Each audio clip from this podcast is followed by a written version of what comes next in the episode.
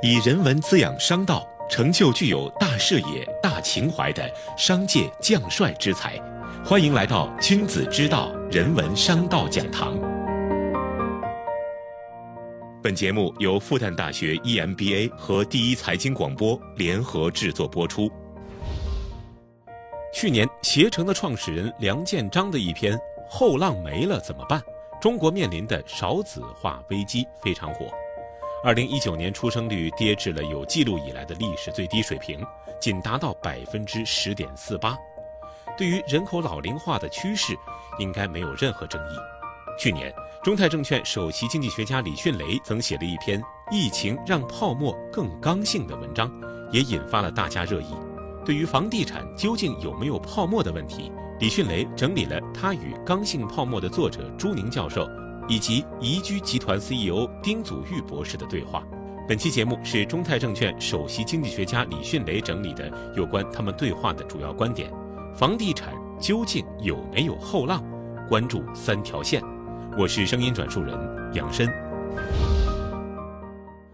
当房地产的牛市持续那么长的时间后，越来越多的人形成了对房地产的信仰。什么信仰呢？就是相信房价只会涨不会跌。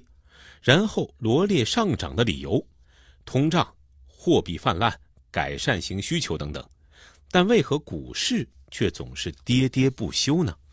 一九九六年时，我在深圳，当时我也想买房子，但很多人跟我说千万不要买房。为什么呢？因为深圳的房价走势与香港一样，新房买了之后都是高开低走的，买了就要套住。所以那时候买房的人很少，大家宁可租房也不买房。所以从逻辑上讲，这世界上没有只涨不跌的资产，也没有只跌不涨的资产。只要把历史拉长，各种现象都会出现。但人们往往是根据过去和现在的套路来演绎未来，这在行为学里叫思维定式。看看日本房地产泡沫的破灭，土地价格下跌了二十六年。看看美国房价下跌引发全球性的金融危机，说明凡事皆有可能。但是从二零一八年后，日本的土地价格又开始上涨了，而美国房地产复苏的更早，因此房地产行业随着周期起伏，机会总是存在的。对于中国而言，这些年来经济增速依然名列全球各国前茅，但经济结构的分化却在加速。人口流、资金流和信息流等流向变化与产业集聚，都会对不同区域乃至同一区域不同地段的房价带来显著的影响。例如，我国东部面积只有国土面积的百分之二十，却创造了全国百分之五十四的 GDP。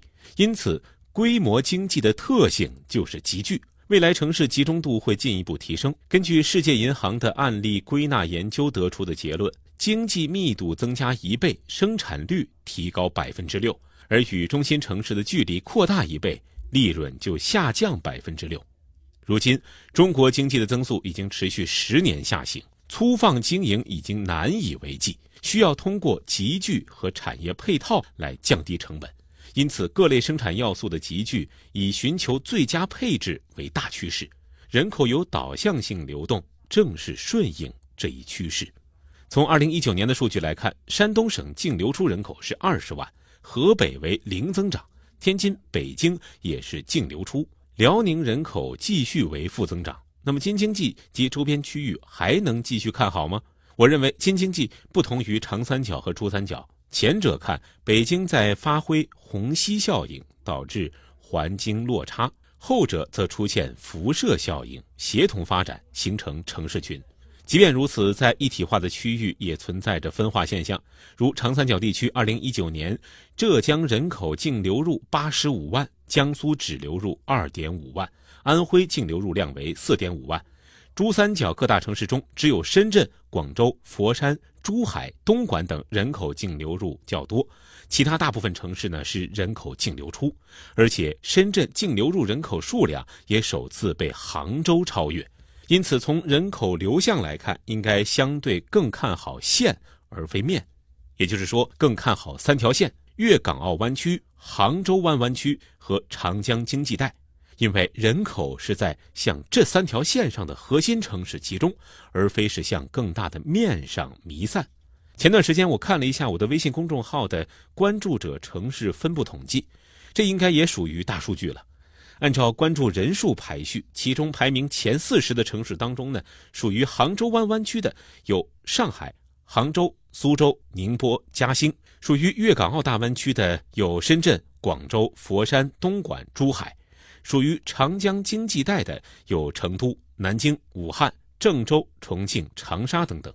排名第一的是上海，京津冀当中呢，北京排名第二。而作为全国第三大直辖市的天津，排名只在第十三名。北京当然是人口、资金和信息的集聚中心，肯定是值得关注的重点投资城市。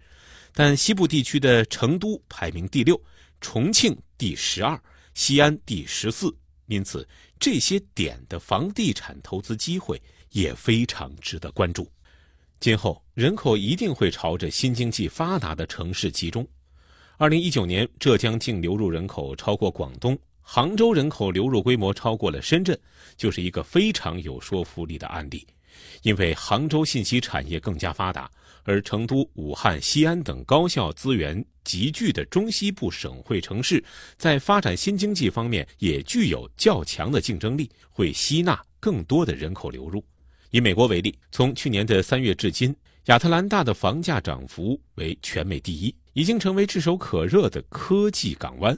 多元化的人口构成和以创新为动力的生态系统，吸引了很多高科技企业和人才流入该城市。而美国西海岸围绕着硅谷发展起来的那些高科技和信息产业所在的城市，其房价也位居美国各大城市的前列。如旧金山的房价超过了纽约，为全美最高。此外，排名第三到第五的分别是圣地亚哥、洛杉矶和西雅图，均超过传统的东部金融业发达城市波士顿。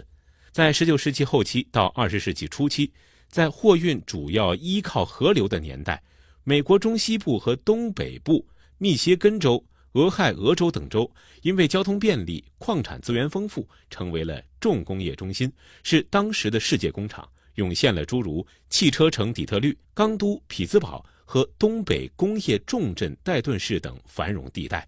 但从上个世纪七十八十年代开始，美国经济转型升级，新科技产业的兴起，这些地方的工厂被大规模的废弃，退化为铁锈地带。对中国而言，东北人口大量持续的流出，其背后的原因还是在于中国重工业的繁荣期已过。我们似乎没有必要去过度反思东北的衰落，因为在存量经济下，此消彼长是铁律。或许正是由于东北的衰落，才给了珠三角制造业的崛起契机。总体看，中国人口的流向已经从过去的从西到东，演变为从北到南，东南、中南、西南的发展机会大于东北、华北和西北。历史的演进是伴随着科技发展和进步而来的。在工业革命之前，水运的便利性决定了城市发展的前景。蒸汽机的发明和铁路建成，让矿产资源发达的地区出现了大城市。如今，科技、金融和信息流越来越多地左右着城市的命运。人口的集中度在提升，区域发展的不平衡性和差距都在拉动。房地产投资想必也要遵循这一逻辑展开。从我国城市化进程的特征来看。整体城镇化已经步入后期，而大城市化则方兴未艾，尤其要看好与时俱进的大城市。例如，虽然长期以来深圳的房价收入比总是全国最高的，但已经从2009年的36倍略降至2019年的35倍，但全国的房价收入比却从2010年的12.5升至了13.3倍。这说明了深圳十年前的房地产市盈率虽然高。市盈率却没有再上去，但房价仍涨了十几倍，说明深圳经济发展的速度超乎想象。买房子和买股票其实是一个道理，即贵有贵的道理。A 股中不少市盈率高的股票反而涨幅高，市盈率低的股价反而越来越低。核心逻辑还是在于对未来前景的预期。为何新经济成分高的城市？或与时俱进的城市，房价就能上涨呢？因为房价与居民收入水平相关。信息技术、高科技产业的从业人员平均收入水平高，而大部分传统产业由于出现了产能过剩等，从业人员收入水平相对低。例如，二零二零年公布的美国四月份的失业率是百分之十四点七，而四月份的从业人员时薪同比增速却达到了百分之七十九。这是因为失业人员大部分是酒店、批发零售和建筑业，薪酬水平较低。最近国内也有类似的案例，如数据显示，二零二零年我国四月份的土地市场量价齐升，三百城土地成交均价创了二零一八年以来的新高。四十个典型城市的土地成交建筑面积和土地出让金收入环比涨幅均超过百分之一百，同比涨幅超过百分之二十。宁波、南宁、厦门、昆明、福州、佛山、徐州、绍兴等城市平均成交溢价率超过了百分之三十。从逻辑上看，交易量飙升是因为一季度交易清淡，属于报复性反弹，而成交均价创新高。不见得是土地排出新地王，而是三四线城市差的地段不好卖，头部土地反而好卖，就像是白酒的销量下降，品牌白酒销量上升是一个道理。疫情加速分化，穷者越来越穷，富者越来越富，刚需购房减少，改善需求购房增加，这与茅台、五粮液股价创新高的道理是一样的。即高收入阶层更加偏爱消费高端品牌商品，而中低收入群体却减少了对可选消费品的消费，因此今后恐怕要防范三四五线城市的房地产投资风险。从二零一九年的数据看，三线及以下的大部分城市人口出现了净流出，不少这类城市或许会面临着住宅供给过剩而需求减少的风险，因为人口在流出，资金在流出。企业在迁出，通过这次疫情，不难发现，不少传统产业受到的打击很大，但新兴产业、高端制造业、品牌类产品、服务厂商却反而受益。我们正在经历当今这样一个分化的时代，人口在分化，居民收入在分化，行业在分化，企业在分化。此次疫情则加速分化，带来新的风险和新的契机。总结来说，一句话。房地产行业步入下行周期，但是房价也不一定见顶，至少结构的机会还是会有。好，以上就是中泰证券首席经济学家李迅雷的分享。房地产究竟有没有后浪？关注三条线，商道人文融会贯通。感谢收听君子之道复旦大学 EMBA 人文商道讲堂，我们下期再见。